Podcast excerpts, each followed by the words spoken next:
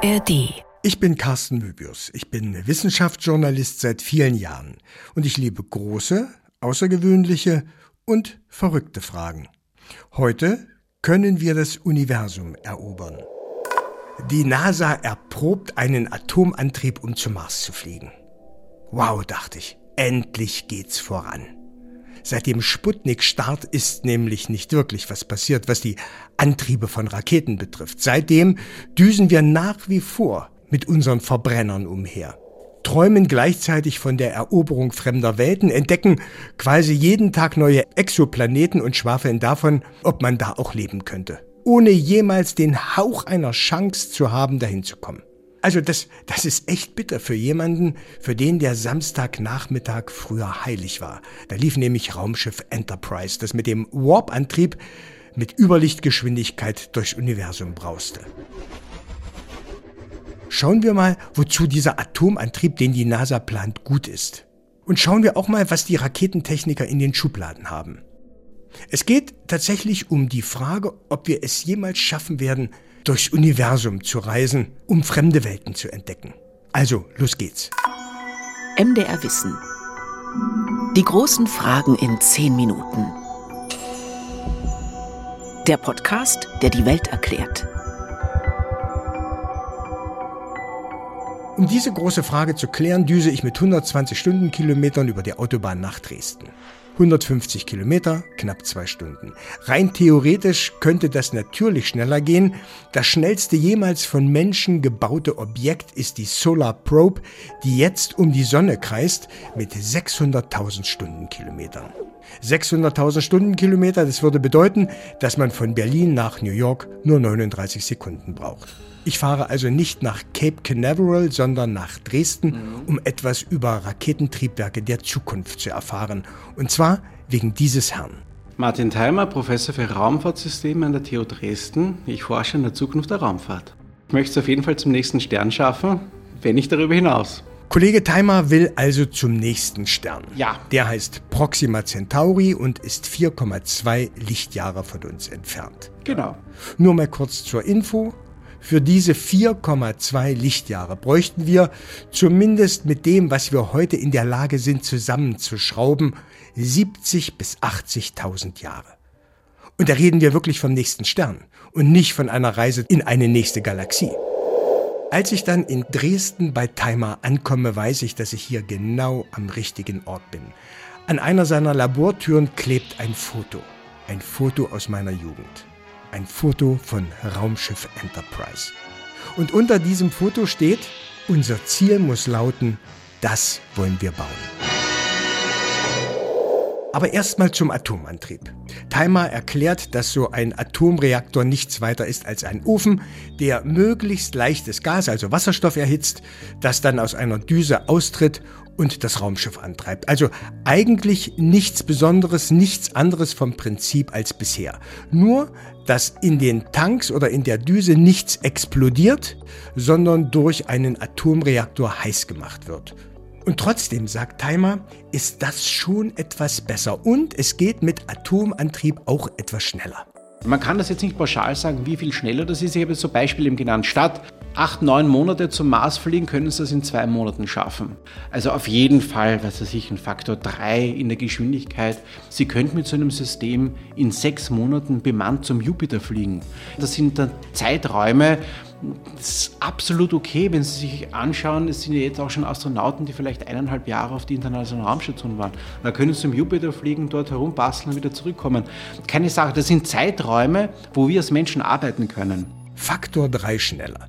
Das ist für unser Sonnensystem okay, aber für eine Reise zum nächsten Stern, geschweige denn zur nächsten Galaxie oder durchs Universum, völlig inakzeptabel. Nicht mal ansatzweise eine Lösung. Das wären immer noch 20, 25.000 Jahre bis Proxima Centauri.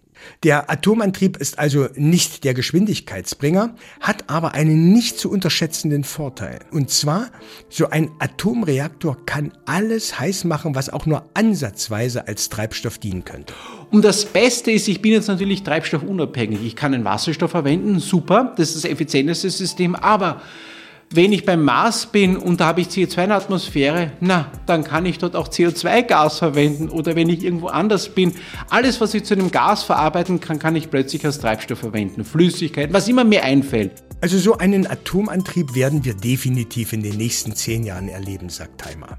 Aber wenn wir schon von Atomantrieb reden, da gibt es noch eine ganz andere Idee. Das ist folgende Idee, die klingt jetzt völlig verrückt, wenn ich, die, wenn ich die so sage, aber wenn man sich das durchdenkt, da kommt man schon drauf, viel effizienter wird es wohl nicht mehr gehen. Die Idee ist, Sie haben nicht einen Atomreaktor, den Sie brav heizen auf eine bestimmte Temperatur, sondern Sie sagen, Sie nehmen einen Mini-Atomsprengkopf, werfen den hinter ihr Raumschiff und zünden das Ganze. Timer erklärt, dass man eine Metallplatte hinten an ein Raumschiff schweißt und dann kleine Mini-Atombomben zündet. Immer mal kleine Detonationen, so mit einem Radius von 10 Metern beispielsweise, die würden schon reichen. Und man käme vielleicht, Achtung, Achtung, innerhalb von 50 Jahren zum nächsten Stern, zu Proxima Centauri.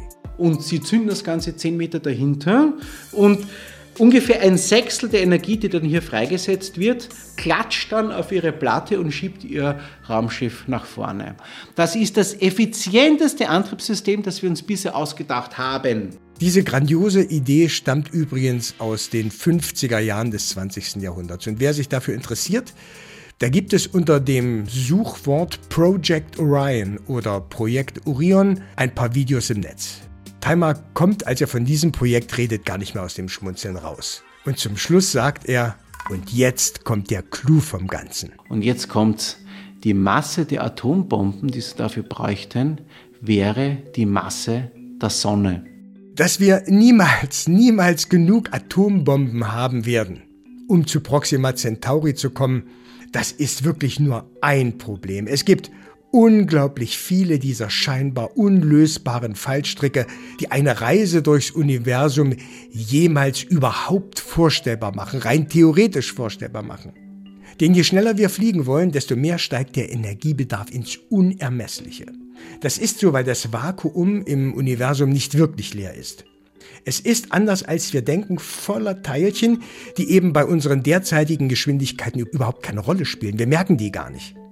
Aber wenn wir schneller werden, dann leisten die immer mehr Widerstand. Dann schieben wir wie ein Schneeflug immer mehr dieser Teilchen vor uns her. Und irgendwann würden wir das nicht mehr gebacken kriegen, durch diesen Teilchenbreit zu beschleunigen, also immer schneller zu werden. Und die Lichtgeschwindigkeit wäre dann ohnehin das ultimative Maximum, also die ultimative Grenze, die für massereiche Teilchen sowieso niemals erreichbar wäre.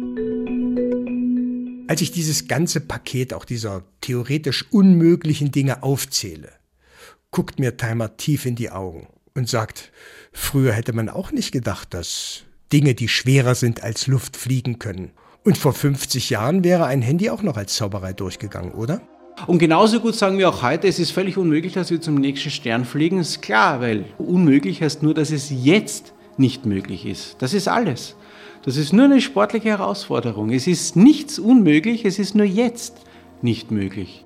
Wenn die Zeit ein Problem ist, sagt Timer, diese 80.000 Jahre beispielsweise bis Proxima Centauri, dann nehmen wir eben dieses Limit aus der Gleichung. Wir sind ohnehin das schwächste Glied, meint er. Unsere Lebensspanne ist zu kurz. Dann schicken wir eben unseren Stellvertreter, die künstliche Intelligenz. Wenn ich etwas erschaffe, das äh, diese biologische Abhängigkeit nicht mehr hat, dann kann ich natürlich diesen, diesen Zeitschlüssel vielleicht entfernen und kann sagen, na gut, dann bauen wir Sonden, die eben mit einer ChatGPT 10.0 ausgestattet sind und ähm, die schlagen halt dann in 50.000 Jahren auf und werden auch dort versuchen, so wie wir das machen würden, das quasi weiter zu besiedeln. Das heißt, es ist überhaupt kein Showstopper. Das bedeutet nicht unbedingt, dass wir das machen müssen, aber wir werden Technologien erschaffen, die das tun können. Timer und ich reden über Sonnensegel, über Laserstrahlen, die auch als Antriebe diskutiert werden. Und dann ist dann noch der Warp-Antrieb der Enterprise. Endlich. Ein Raumschiff, das den Raum vor sich verkürzt und den Raum hinter sich erschafft und so in einer Art Raumblase mit Überlichtgeschwindigkeit durchs Universum düst. Das wäre so, als ob man die Autobahn vor sich wegnimmt und hinter sich wieder zusammenbaut. Und dadurch in 0, nichts am Ziel ist. Das ist unvorstellbar. Da müssen wir uns gar keine Mühe geben, das zu begreifen. Aber, und das ist das Fantastische, Mathematiker sitzen tatsächlich an diesen Modellen, um zu berechnen, ob da was gehen könnte. Und einer, der daran glaubt, dass da was geht, das ist Professor Martin Theimer. Und deshalb war ich in Dresden. Also, ich glaube, es ist nur eine Frage der guten Idee. Das ist das einzige Limit. Also ich habe zwei Buben und haben gedacht, ich möchte ihnen sagen, Papa hat es wirklich versucht. Die großen Fragen in zehn Minuten. Ein MDR Wissen Podcast von und mit Carsten Möbius. Produktion Evelina Badowska.